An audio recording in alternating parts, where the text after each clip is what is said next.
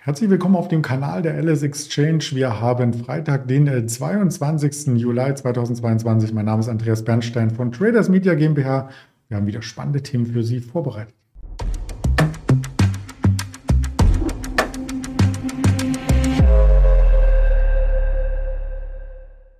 Und dazu gibt es natürlich eine Präsentation, die offenbart, mit wem ich hier spreche in Düsseldorf mit unserem Händler Mischa. Aber erst einmal äh, den Risikodisclaimer, den darf ich vortragen, denn all das, was wir hier darbieten, ist reine Informationsverarbeitung, keine Anlageempfehlung, keine Handelsberatung, was es noch für Worte gibt, sondern soll nur Ihr Wissen letzten Endes erweitern über die Märkte. Und dann nehme ich den Mischa auch schon dazu. Hallo Mischa. Hallo Andreas und hallo ans Publikum. Du hast äh, den DAX sicherlich ja auch vernommen, dass er heute wieder ein bisschen stärker ist nach der EZB-Sitzung gestern. Ähm, ist gar nicht viel passiert. Kommt da heute erst das Bewusstsein in den Markt äh, zurück, dass es doch gar nicht so schlecht ist, wenn die Zinsen steigen? Ja, ob das äh, direkt gut ist für den Markt, äh, sei natürlich dahingestellt. Das wissen wir alle, die Zinsthematik. Äh, ich denke, es wird einfach weiter pendeln, wie es jetzt die letzten Wochen gependelt ist, nur jetzt auf einem etwas höheren Niveau, weil die Gaslage sich ja ein wenig entspannt hat. Genau, also ich, ich bin immer noch der Meinung, dass äh, 13200, 13300, 13100, das ist noch keine klare Tendenz. Hm, da sieht man auch im mittelfristigen äh, Chart, also da tut sich der Markt erst einmal äh, schwer, hat aber von den Jahrestiefs ja auch schon über 1000 Punkte zugelegt. Das ist schon ganz ordentlich, aber man kann es auch positiv äh, werten mit der EZB. Sie bewegt sich erstens nach elf Jahren und zweitens hat sie nicht zu einem Crash geführt, wie es manche Marktteilnehmer orakelten.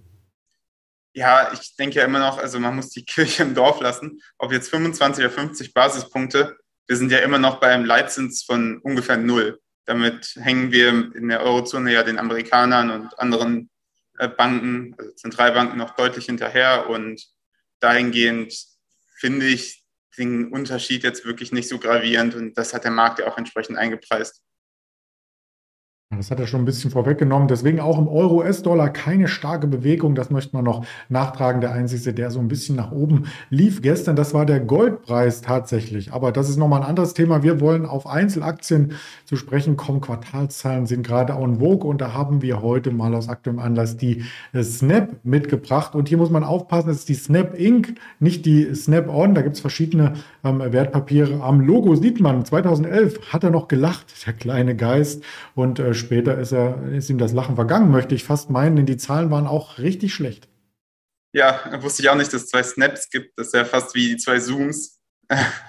genau. Äh, ja, aber die Snap Inc., über die wir jetzt sprechen, der, äh, ja, das soziale Netzwerk, ist, glaube ich, das passende Wort dafür. Äh, die hatten auf jeden Fall schlechte Zahlen. Die hatten zwar ein Wachstum, wie auch prognostiziert, um 13 Prozent im Umsatz. Allerdings äh, war der Konsens auch dort besser also besser erwartet. Und insgesamt waren die Earnings um 28 Prozent schwächer als letztes Mal, was sich insgesamt in 422 Millionen US-Dollar Verlust kapitalisiert. Das ist auf jeden Fall nicht gut, müssen wir nicht drüber reden. Äh, sie führen selber an, dass die Werbeausgaben deutlich gesunken ist, dass die Bereitschaft von Kunden, ja, Werbung zu schalten, auch zurückgeht und damit auch ja, die Konsumlaune zurückgeht. Und Snap ist zwar ein internationales Unternehmen, hat aber auf jeden Fall über 50 Prozent seines Umsatzes im nordamerikanischen Raum. Und äh, ja, da muss man sich schon die Frage stellen, wie ist denn jetzt die Konsumlaune der Amerikaner? Ist sie wirklich ganz in Ordnung, wie es oft erzählt wird, oder wie man vielleicht bei Snap ahnen kann, ist sie doch nicht so gut? Ich glaube, da kommen noch Sondereffekte zum Tragen, den wir auch schon bei den letzten Quartalszahlen gesehen haben. Ähm, dass man ja diese Einwilligung bei der App geben muss, dass wirklich diese Nutzerdaten auch verwendet werden dürfen von der App und viele willigen da einfach nicht ein. Also was soll Snap machen, wenn ich Snap nutze? Ich nutze es auch nicht exzessiv, aber manchmal habe ich äh, Lust auf eine schöne Frisur oder eine Sonnenbrille. Dann wird mir danach aber auch Werbung für Lippenstift zum Beispiel, den ich gar nicht benutze, angezeigt. Also es kann nicht personalisiert werden.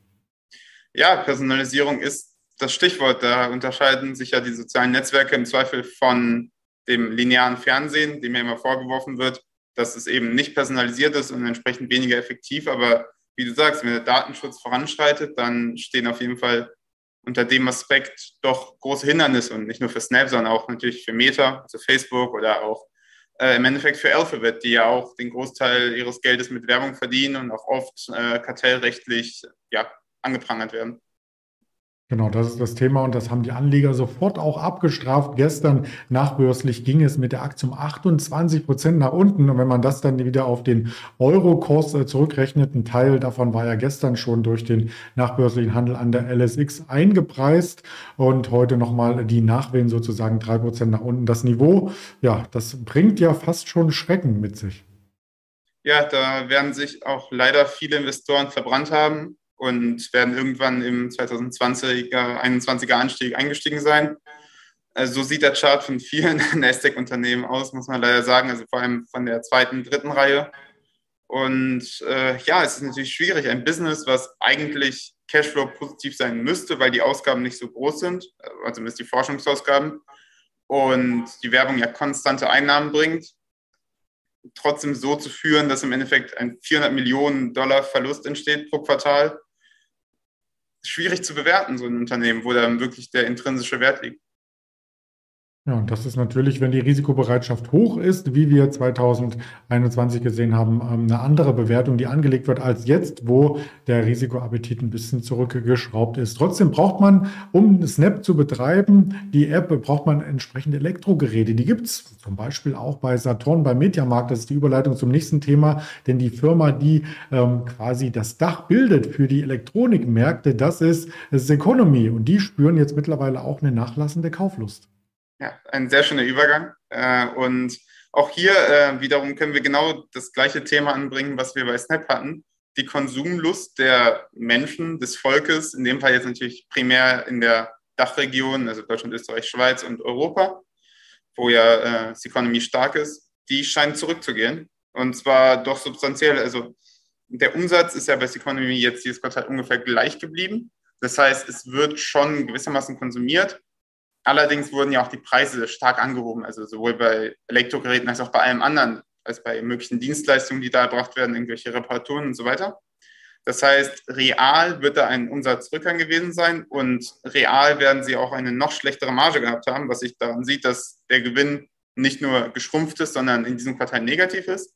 Die Economy hält zwar nicht an der Prognose fest, aber hält daran fest, dass sie 150 bis 200 Millionen EBIT für dieses Jahr erreichen werden, aber wenn sich die Inflation weiter festsetzt oder nur geringfügig zurückgeht und äh, die Konsumlaune durch die vielen Faktoren, die wir auch schon besprochen haben, äh, nicht weiter ansteigt, dann äh, wird es auch für Sie schwer, da das Niveau wirklich zu erreichen, was Sie erreichen möchten.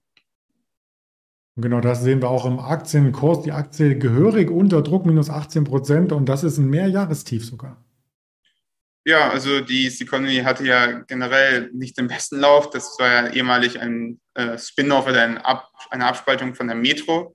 Aber seitdem hat sie noch nicht richtig der, ja, die Gunst der Investoren gefunden.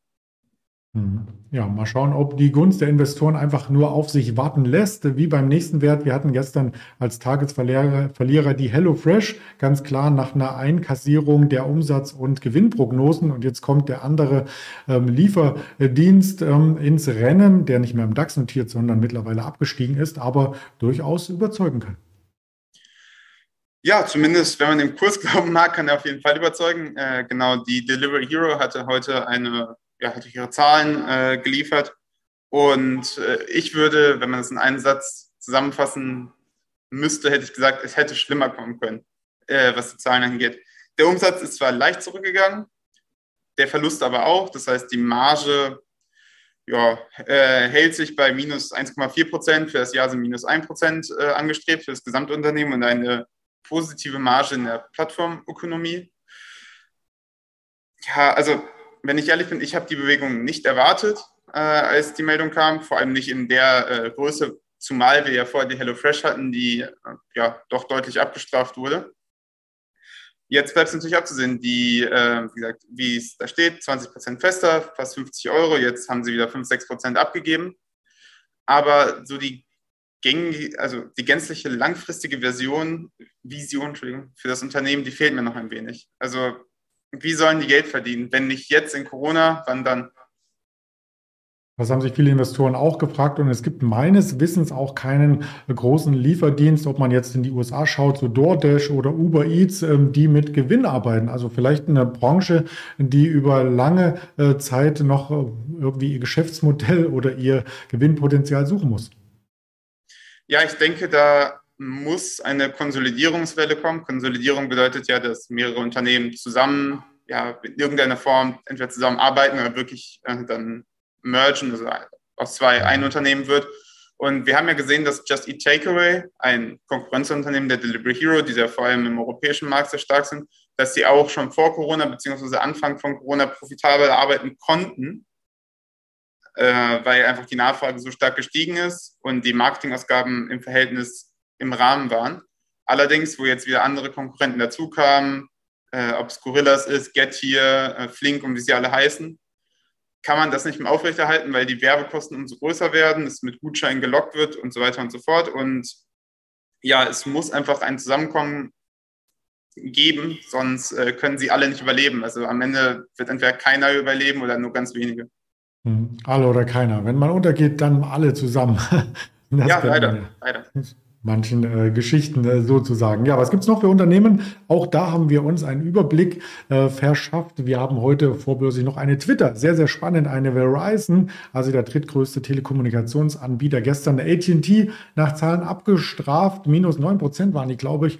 Eine T-Mobile US, die hat sich noch ziemlich gut gehalten. Verizon kommt heute American Express Schlumberger und auch noch eine ähm, First Bank, genau, also äh, einige aus dem Finanzsektor und letzten Endes haben wir in aus Europa schon alle Wirtschaftsdaten heute auf dem Tisch liegen.